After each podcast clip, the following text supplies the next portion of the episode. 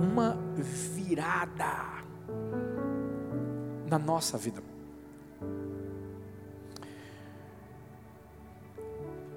Agora, o mais engraçado também é que tem gente que passou o ano todo podendo ter vivido uma virada na sua vida, mas só está pensando na virada agora.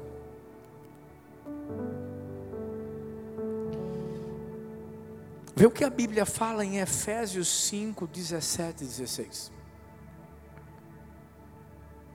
Portanto, vede prudentemente como andais, não como nécios, mas como sábios, remindo o tempo, por quantos dias são maus.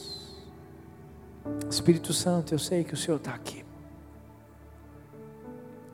A gente já tem te experimentado. Nós queremos permanecer sendo ministrados por Ti. Fala conosco. Fala conosco.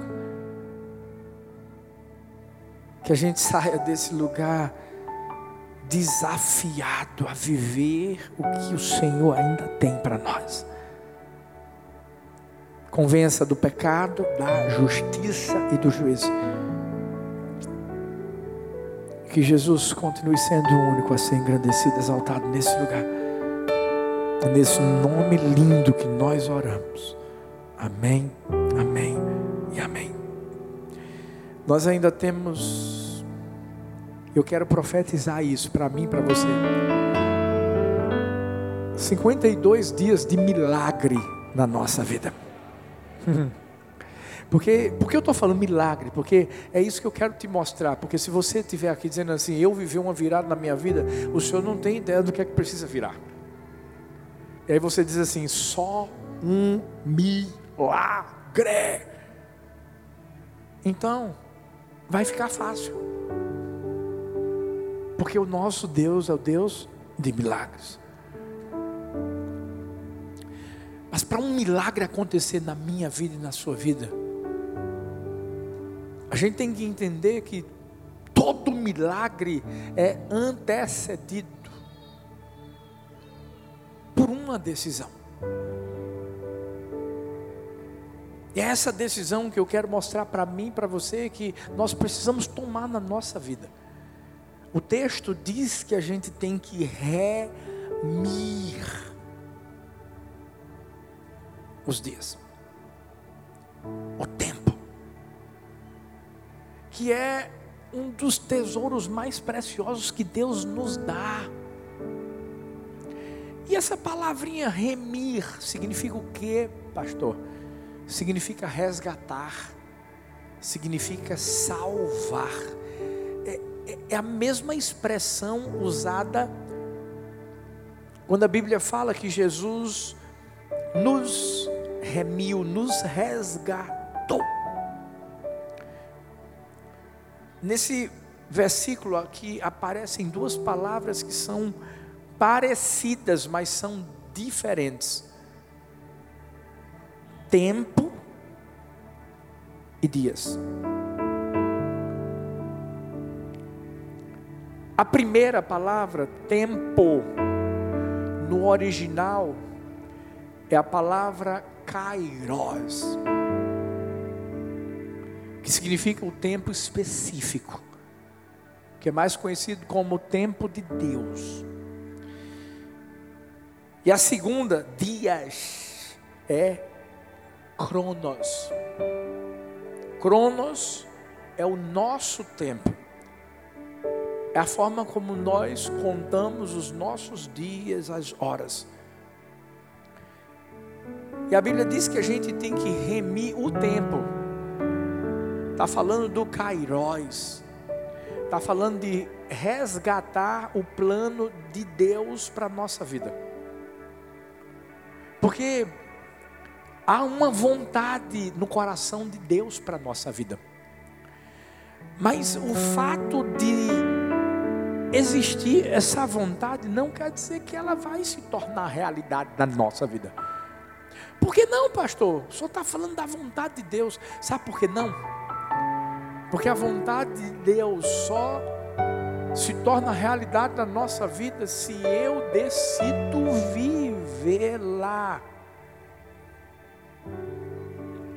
E é nessa hora que eu tenho que resgatá-la. É nessa hora que eu tenho que remi-la. É nessa hora que eu tenho que aproveitar muito bem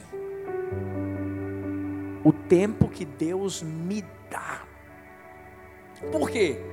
Porque o Cronos, os dias são maus. E quando a Bíblia diz que os dias são maus, é porque a Bíblia diz que o mundo jaz no maligno. A Bíblia fala que existe um Deus com letra minúscula que é mau, que veio para roubar, que veio para matar, que veio para destruir. E ele veio para roubar, matar o quê? O sonho de Deus na minha vida e na sua. O diabo veio para tentar destruir o projeto de Deus na minha vida e na sua. Foi isso que ele, infelizmente, fez na vida de Adão e de Eva no jardim do Éden. E a gente tem que ficar ligado. É por isso que a Bíblia diz que a gente tem que remir o tempo. Porque o tempo é o dom, é o, é o presente, um dos presentes mais preciosos que Deus nos dá. E Deus nos dá o tempo, sabe para quê? Para a gente valorizar, aproveitar viver uma mudança, viver uma virada na nossa vida. E eu quero que você entenda que você não tem que esperar o ano que vem para você viver o que ainda pode começar a viver nesse ano. Não, não, você não pode olhar lá para 1 de janeiro, porque tem gente que está dizendo assim: não, ano que vem eu vou ser mais saudável. Vai nada, porque se você não está sendo agora, ano que vem você não vai ser, não vai. O que eu quero alertar o meu coração e o seu coração, Igreja do Amor, é que as decisões que a gente precisa tomar, elas têm que ser tomadas agora. Eu quero viver algo novo. E eu quero viver algo novo agora. Sabe, você talvez está dizendo assim: estou vivendo uma bagunça na minha casa, pastor. Mas a culpa é do meu esposo. Não, não para. Você quer viver algo novo na sua vida? Então, não olha para o seu esposo, olha para você. E vice-versa. E você vai entender que da mesma maneira que tem alguma coisa nova que precisa acontecer na vida dele, precisa acontecer na sua vida. Mas se acontecer primeiro na sua vida, a probabilidade de acontecer na dele é muito maior. Agora, se você ficar parado, dizendo assim, vou esperar ele mudar, vou esperar ela mudar, você não vai viver virada nenhuma. Eu não estou profetizando sobre sua vida, não. Eu estou alertando você. Eu estou abrindo seus olhos. Porque se tem alguém que deseja ver você virando, vivendo uma virada, vivendo algo novo na sua vida, sou eu. Então vamos começar hoje. Está pronto? Vou perguntar de novo. Está pronto? Para a gente viver algo novo, para a gente viver essa virada, para a gente viver o que nunca viveu antes da nossa vida, primeiro, não dependa do tempo. Presta atenção nisso aqui, ó. Jó 8, 9 diz: Nós nascemos ontem e não sabemos nada nossos dias na terra não passam de uma sombra, porque é rápido. O tempo passa rápido, gente. Talvez você está aí pensando, dizendo assim: Uau, eu me lembro, na época em que eu tirava aquela foto com meu cabelão assim. Me lembro daquela época. que não precisava pagar a conta. Essa época era maravilhosa. E aí, sabe o que acontece? O tempo passa. E aí você começa a ter que assumir responsabilidades. Parece que as responsabilidades começam a mexer com o seu cabelo. Só pode ser isso. Aquele cabelo pretinho começa a ficar mais grisalho, né? Porque passa rápido. Mas é aqui que a gente tem que remir o tempo. É aqui que a gente não pode depender do tempo. Sabe por quê? Se tem uma coisa que muita gente gosta de perder nessa vida é tempo. Estou mentindo? Bora lá. Vamos nos auto-julgar. Quanto tempo a gente passa nas redes sociais? Eu olhei para o start aqui, ó. Vamos fazer um voto, um jejum de redes sociais. Calma, tá começando. A verdade é que a gente perde tempo, que é uma beleza, né, gente? Tem uma outra palavra para perda de tempo, se chama procrastinação. Sabe quando a gente tenta transferir para um outro dia? Quando a gente tenta adiar coisas que a gente sabe que a gente tem que fazer. Não, não, não vou nesse encontro, não, não vou não. O A2 é em dezembro? Não, ano que vem. Ano que vem. E não sabe essa pessoa que o A2 está aqui, porque tem uma tempestade que vai vir depois. E Deus precisa te preparar aqui para você vencer lá na frente. Escuta.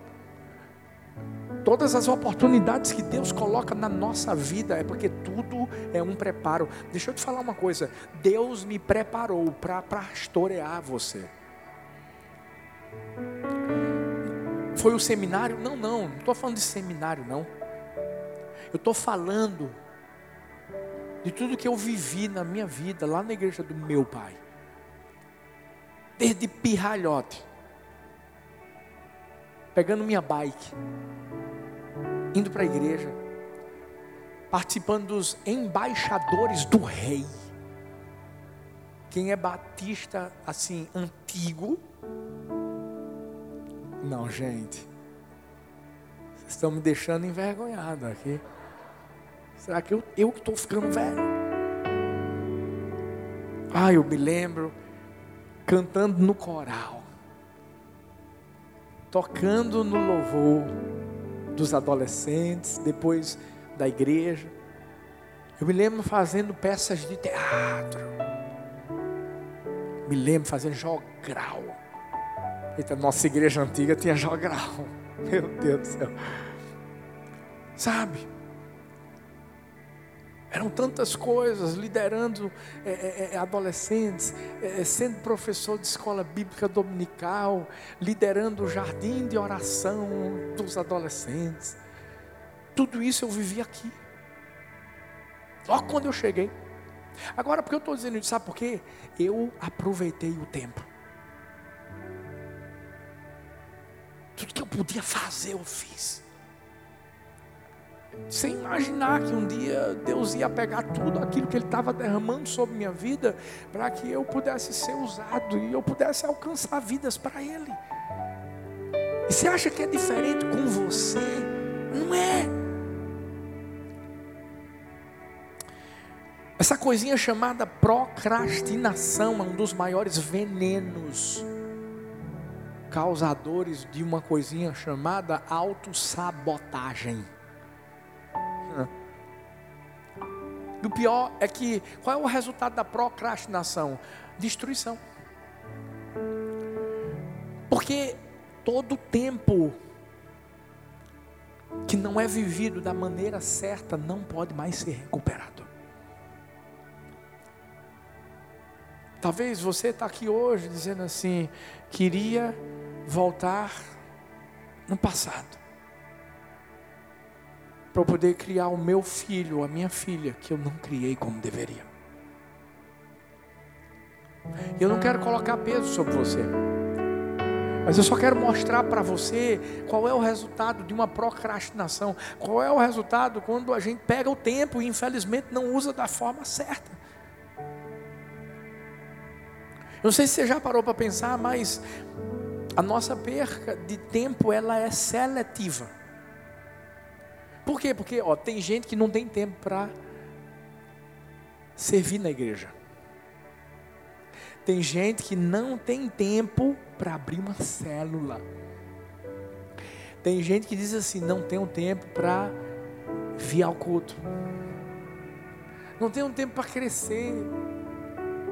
Mas essa pessoa tem tempo para dormir, tem tempo para ficar nas redes sociais, tem tempo para assistir TV, tem tempo para sair com os amigos, porque a gente seleciona aquilo que merece a nossa atenção. E o resto, pastor? O resto só sobra a nossa falta de tempo, porque a gente só dá tempo para aquilo que é prioridade para nós. Sabe por que Deus nos trouxe hoje aqui? Ele quer fazer uma virada na nossa vida em relação a isso. Porque talvez você está aqui e você não está dando tempo para Deus. Talvez você está aqui e você deu um tempo da não vou dar um tempo da célula. Agora imagina se Deus desse um tempo de você. Imagina se Deus chegasse e dissesse assim, filho, essa semana se vira. Não, não, não, não, não, não precisa nem ser a semana. Imagina se Deus dissesse assim: esse milésimo de segundo da sua vida se vira, a gente estava acabado. Porque é Ele que nos sustenta, é, é, é Ele que nos impulsiona, é Ele, é Ele que nos dá o fôlego de vida para todo dia a gente se levantar e a gente viver, mesmo diante de todas as dificuldades, uma virada na nossa vida. A gente não tem o controle do amanhã. Não tem mesmo. Hoje a gente está aqui, amanhã a gente não sabe se vai estar. O Brasil viveu uma comoção esses dias. Aquela menina, Marília Mendonça, nova, 26 anos de idade. Pegou um avião o avião caiu. Morreu. A maior pergunta que eu faço para mim, para você, se a gente morresse agora? Será que teria valido a pena viver? E só tem uma forma de você dizer assim, valeu a pena viver. É quando você reme, reme o tempo e faz com que tudo que você precisava ter feito na vida, você, você fez. Você não procrastinou. Você viveu intensamente tudo que Deus reservou para a sua vida. John Wesley foi o fundador do metodismo. Esse movimento abalou a Inglaterra, gente, no século XVIII. Ele escreveu 371 obras. Você sabia que ele viajava a cavalo 8 mil quilômetros por ano? Ele pregava 750 sermões anualmente, ou seja, uma média de dois por dia e ainda assim mantinha fielmente correspondência com muita gente. Como é que ele fez tudo isso?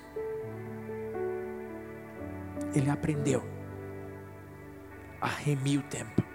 Você sabe o que, é que ele vai dizer falando para seus auxiliares? Ele disse assim: sede diligentes, nunca vos ocupeis em coisas triviais, não percais tempo, não gasteis em nenhum lugar mais tempo do que o absolutamente necessário. Sede pontuais, fazei tudo exatamente no seu tempo próprio.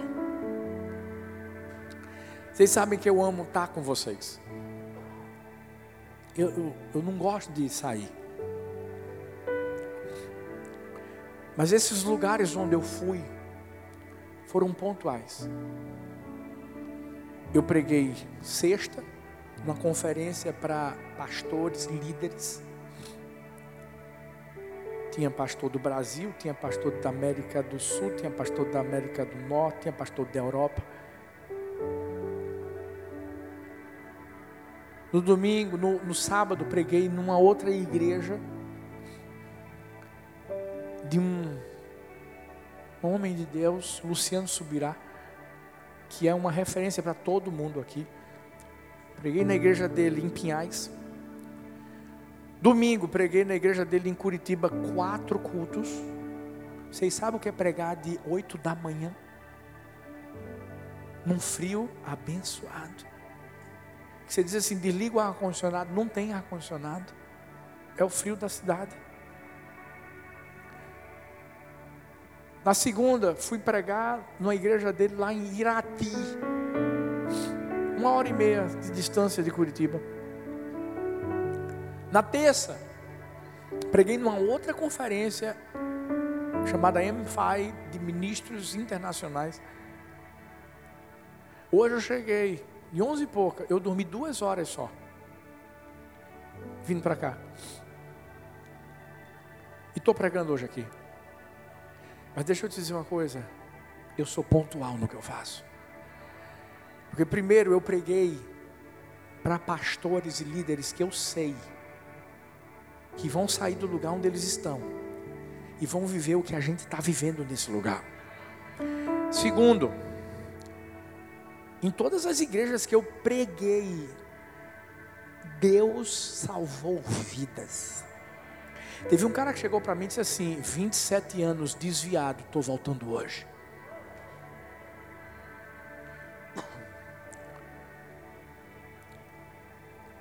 Aproveita o tempo.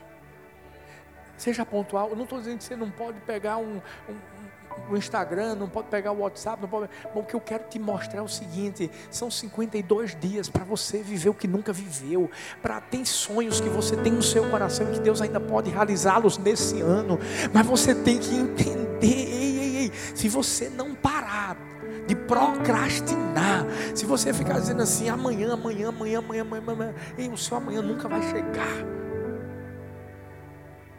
porque hoje é o dia mais importante da nossa vida. A gente tem que ser intencional com o nosso tempo, por quê? Porque Deus deu 24 horas para todo mundo. Agora, tem gente que não sabe aproveitar. Faça uma autoanálise: será que eu estou aproveitando o meu tempo? O que, que eu estou fazendo com o meu tempo? Aí, fala sério, gente. Vocês sabem o quanto a gente quer que vocês cresçam.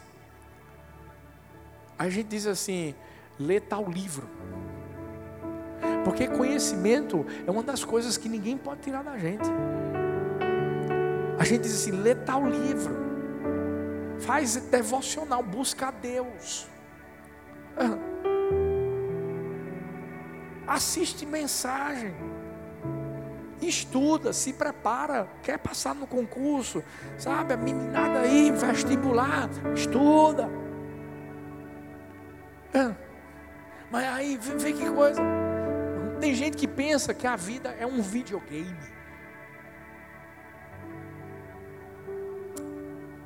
Está lá, o tempo todo. Tem gente que pensa que a vida é uma novela. Ah, me esqueci, você não assiste novela. Eu estou ouvindo um riso. Só da Record, pastor. Gênesis, eu sabia. Sabia, sabia.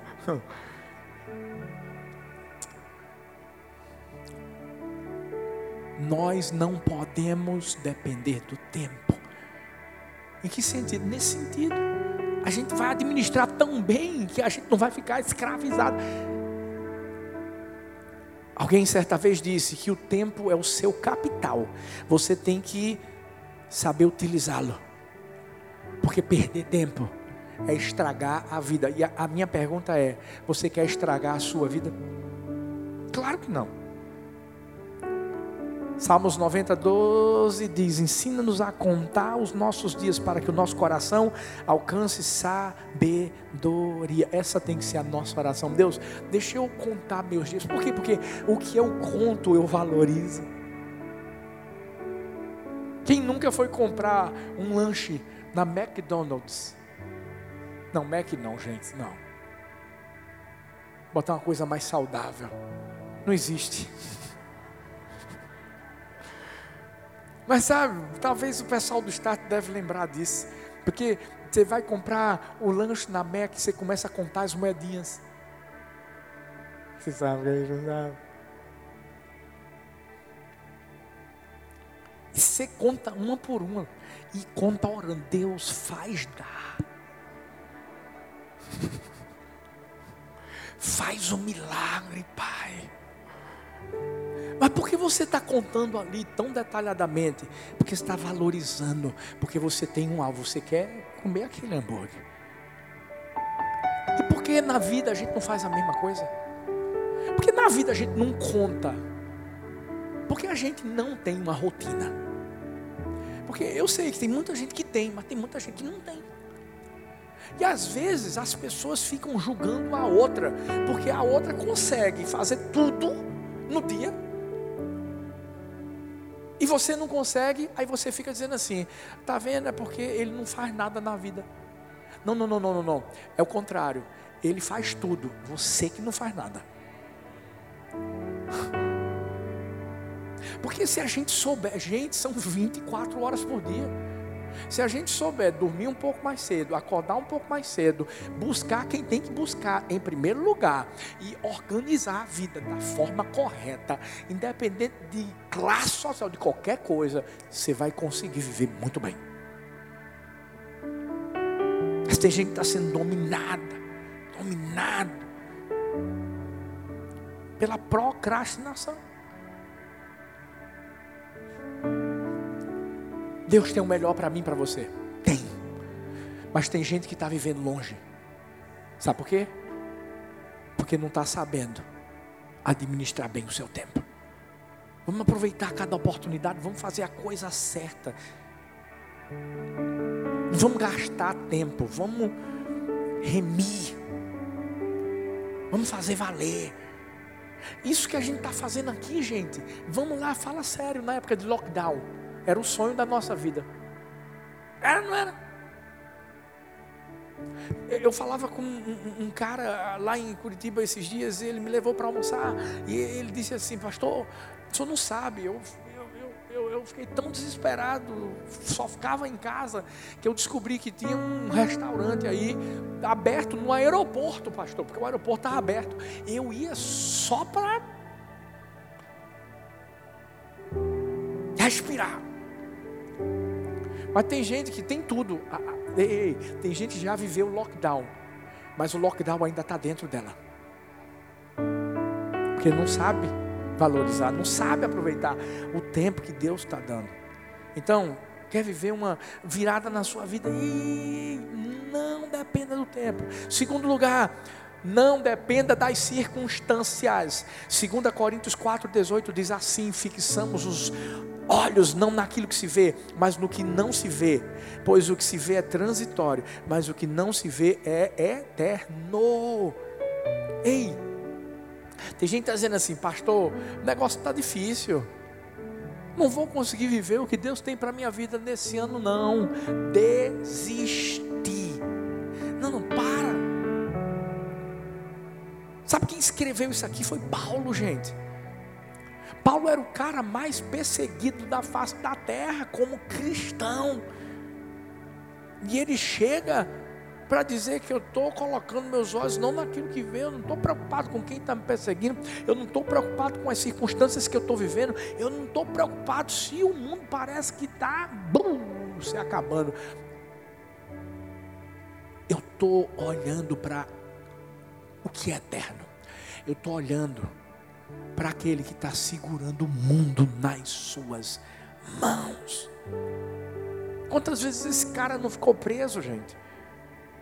E eu falando isso, eu não estou dizendo que a gente, a gente tem que diminuir a nossa dor, que a gente não passa por nenhuma situação difícil, que não tem problema, não é isso não. O que eu quero que eu e você entendamos é que se Paulo viveu tudo que viveu e Deus esteve do lado dele, Deus também vai estar do nosso. Ele vai. A gente não pode permitir que as circunstâncias nos paralisem. Pastor, mas eu já tentei e deu errado, deu errado, deu errado. Então vamos fazer uma coisa? Vamos descobrir por que deu errado? Será que deu errado porque foi você que não fez da forma certa? Ou será que está dando errado simplesmente porque Deus está provando o seu coração? Porque deixa eu te dizer uma coisa: foram dez pragas que vieram sobre o povo do Egito antes do povo de Israel sair. Talvez você está vivendo isso. E Deus está te dizendo assim: você vai viver a virada. Agora, não deixa essa circunstância te paralisar. Todo grande deserto antecede uma grande vitória. O povo de Israel estava indo em direção à terra prometida, mas teve que passar antes pelo deserto. Agora, o melhor de tudo é que todo deserto é momentâneo. Veio a pandemia, aconteceu tudo que aconteceu, está passando, é passageiro. Agora, a eternidade com Deus, essa é de verdade para sempre. E a gente tem que começar isso aqui na terra. Vamos fazer uma coisa, vamos, vamos, parar de fazer o que Pedro fez, vamos parar de ficar olhando para o lado, vamos parar de ficar olhando para o lado, vamos, vamos parar de ficar olhando para o mar que está ali se mexendo de uma forma mais forte, vamos deixar de, de ser dominado pelos ventos contrários ou fortes da vida. Vamos olhar para Jesus, porque o que fez Pedro parar foi o ter olhado para o lado vivido medo. Porque em todo tempo Jesus estava lá, foi Jesus que impulsionou Pedro a caminhar sobre as águas. Porque quando Pedro diz assim: É o Senhor mesmo? É, sou eu. Posso ir? Pode, vem. Até mesmo quando Pedro está afundando, afogando, ei, Jesus estava estendendo a mão e levantando ele. Da mesma maneira que Deus sustentou Pedro, Deus nos sustenta. Agora, Ele vai querer que nós venhamos a dar um passo de fé. Entender que o nosso Deus é muito mais poderoso, Ele é maior do que qualquer circunstância negativa que a gente vive na nossa vida. Eu vou te falar. Deus muitas vezes permite que circunstâncias difíceis venham. Sabe por quê? Porque Ele quer nos esticar. Vê que história. A história de uma águia que ela empurrou gentilmente os seus filhotes para a beirada do ninho o coração dela começou a acelerar. Muitas emoções conflitantes começaram a tomar conta da, do coração dela. Ao mesmo tempo em que ela sentiu a resistência dos seus filhotes aos seus insistentes cutucões. Por quê? Porque a emoção de voar tem que começar com medo de cair. Um dos pensamentos dela foi esse. Eu sei que meus filhotes estão com medo. O ninho estava lá bem alto, naquele pico rochoso. Abaixo tinha um grande abismo. Só tinha uma coisa para sustentar os filhotes: o ar. E lá na cabecinha dela, ela pensava: e se isso não funcionar? Mas apesar do medo, a águia sabia que aquele era o momento. Fala assim para a pessoa que está perto de você, independente do que você está vivendo, hoje é o momento. Sabe o que, é que essa águia fez? Ela entendeu que enquanto os filhotes não descobrissem suas asas, não haveria propósito para a vida deles. Então ela chegou e os empurrou. Porque ela entendeu que o empurrão era o melhor presente que ela poderia oferecer a eles. Era o ato de amor. E um a um, ela os precipitou para o abismo. E eles voaram. Circunstâncias difíceis vêm. É como se fosse Deus empurrando a gente, dizendo assim: Filho, você vai ter que viver isso. Quando Deus Pai olhou para Jesus e disse: Filho, você vai ao mundo, você vai morrer. Você vai ter que morrer da forma mais difícil que existe na cruz. Mas deixa eu te dizer, filho, vai dar certo. Através da morte de Jesus, houve uma virada na minha vida e na sua vida. E talvez o que você está vivendo é simplesmente Deus empurrando. Mas sabe, não é para você cair num precipício, é para você voar alto. Então, é aí que a gente vive a nossa virada. Mas vai depender de uma coisa e é por isso que eu quero fazer essa pergunta para mim, para você. O que é que nós vamos fazer diante das circunstâncias? E a resposta está aqui em 1 Tessalonicenses 5,18. Em tudo dai graças, porque esta é a vontade de Deus em Cristo Jesus para convosco. Sabe, quando Deus levou nossa primeira filha, foi isso que a gente fez. Foi isso que a gente fez. A gente deu graças a Deus, sabendo que tudo aquilo que a gente estava vivendo iria cooperar para o nosso bem. E como cooperou. Hoje são milhões de pessoas que têm ouvido falar do amor de Deus. Sabe por quê? Porque um dia ouviram um testemunho chamado Você vai dar conta. E ontem, uau, eu, eu pude inspirar pastores. Sabe, ontem eu pude, na frente de pastores que eu sempre admirei, que são referência para mim. Você já imaginou você pregar na frente de Luciano Subirá? Se você errar qualquer coisinha, ele conserta lá depois. Pastor Edson Rebustini, de uma das maiores igrejas de São Paulo.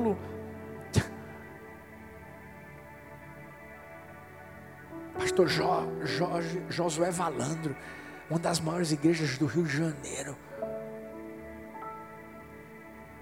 tantos outros. Mas sabe o que foi? Um dia, Deus me empurrou para o precipício. E eu decidi voar. Eu não fiquei paralisado porque eu perdi minha filha. Porque eu nunca a perdi. Um dia eu vou vê-la. Mas enquanto eu não a vejo, sabe o que é que eu vejo hoje? os frutos daquilo que eu vivi lá atrás. Essa foi a maior virada da minha vida depois da minha salvação. Porque através do que eu vivi, hoje eu vejo milhares e milhares de pessoas sendo alcançadas e transformadas. Então, não reclame quando Deus te empurrar. Abra as asas, porque você é uma águia, e Deus só te empurra, porque Ele sabe quem você é e onde você vai chegar. Voa alto. Fique em pé no seu lugar. Para viver uma virada, não dependa das suas emoções.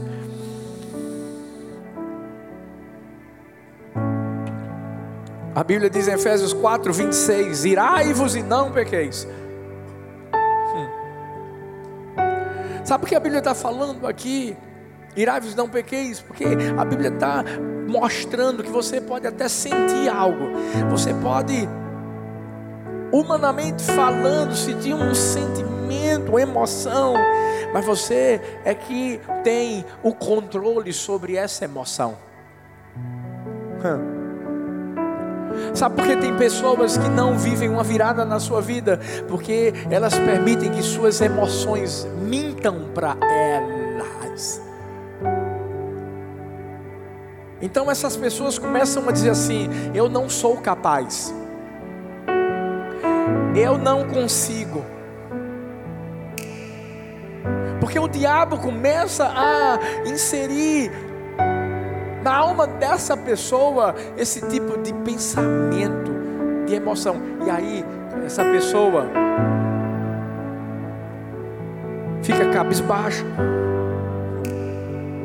E o que Deus quer que eu e você façamos é que nós cuidemos das nossas emoções.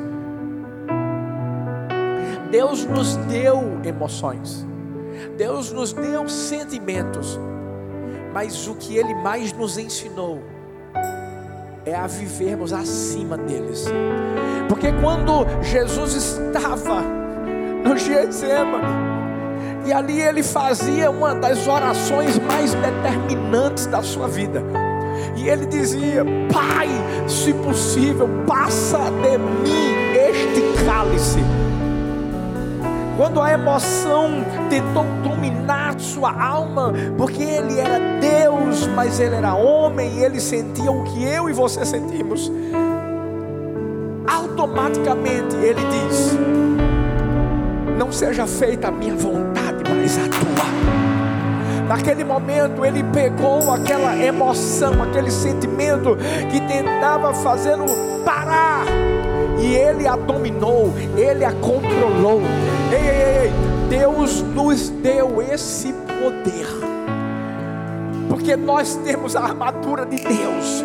Nós temos o capacete da salvação, nós temos o escudo da fé, ei, nossos pés estão calçados, nós temos a couraça da justiça, ei, sobre nós está a autoridade e o poder do alto para fazermos o que Jesus fez. Quando as emoções vêm para dizer 52 dias são poucos, a fé vem para dizer o que Deus pode fazer na minha vida.